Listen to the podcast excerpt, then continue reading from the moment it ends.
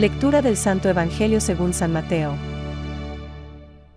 Genealogía de Jesús Lucas 3. 23 a 38.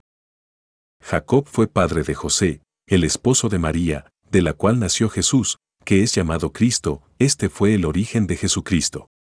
María, su madre, estaba comprometida con José y, cuando todavía no habían vivido juntos, concibió un hijo por obra del Espíritu Santo. José, su esposo, que era un hombre justo y no quería denunciarla públicamente, resolvió abandonarla en secreto. Mientras pensaba en esto, el ángel del Señor se le apareció en sueños y le dijo, José, hijo de David, no temas recibir a María, tu esposa, porque lo que ha sido engendrado en ella proviene del Espíritu Santo. Ella dará a luz un hijo, a quien pondrás el nombre de Jesús, porque él salvará a su pueblo de todos sus pecados. Al despertar, José hizo lo que el ángel del Señor le había ordenado. Llevó a María a su casa. Es palabra de Dios. Te alabamos, Señor.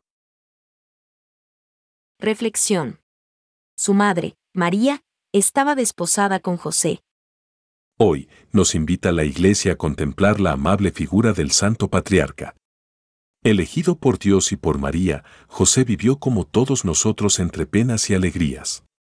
Hemos de mirar cualquiera de sus acciones con especial interés. Aprenderemos siempre de él.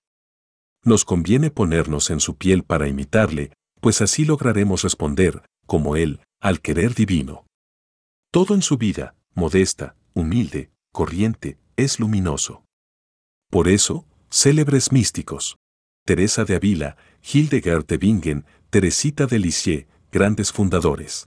Benito, Bruno, Francisco de Asís, Bernardo de Clairvaux, José María Escribá, y tantos santos de todos los tiempos nos animan a tratarle y amarle para seguir las huellas del que es patrón de la Iglesia. Es el atajo para conseguir santificar la intimidad de nuestros hogares, metiéndonos en el corazón de la Sagrada Familia, para llevar una vida de oración y santificar también nuestro trabajo. Gracias a su constante unión a Jesús y a María, ahí está la clave, José puede vivir sencillamente lo extraordinario cuando Dios se lo pide, como en la escena del Evangelio de la Misa de hoy, pues realiza sobre todo habitualmente las tareas ordinarias, que nunca son irrelevantes pues aseguran una vida lograda y feliz, que conduce hasta la beatitud celeste. Todos podemos, escribe el Papa Francisco, encontrar en San José, el hombre que pasa desapercibido, el hombre de la presencia diaria, discreta y oculta, un intercesor, un apoyo y una guía en tiempos de dificultad. José nos enseña que tener fe en Dios incluye además creer que Él puede actuar incluso a través de nuestros miedos, de nuestras fragilidades, de nuestra debilidad y nos enseña que, en medio de las tormentas de la vida, no debemos tener miedo de ceder a Dios el timón de nuestra barca. Pensamientos para el Evangelio de hoy. Fe, amor, esperanza. Estos son los ejes de la vida de San José y los de toda vida cristiana. La entrega de San José aparece tejida de ese entrecruzarse de amor fiel, de fe amorosa, de esperanza confiada. San José María. En los Evangelios, San José aparece como un hombre fuerte y valiente, trabajador, pero en su alma se percibe una gran ternura, que no es la virtud de los débiles, sino más bien todo lo contrario. Denota fortaleza de ánimo. No debemos tener miedo de la bondad, de la ternura. Francisco. La Iglesia nos anima a prepararnos para la hora de nuestra muerte.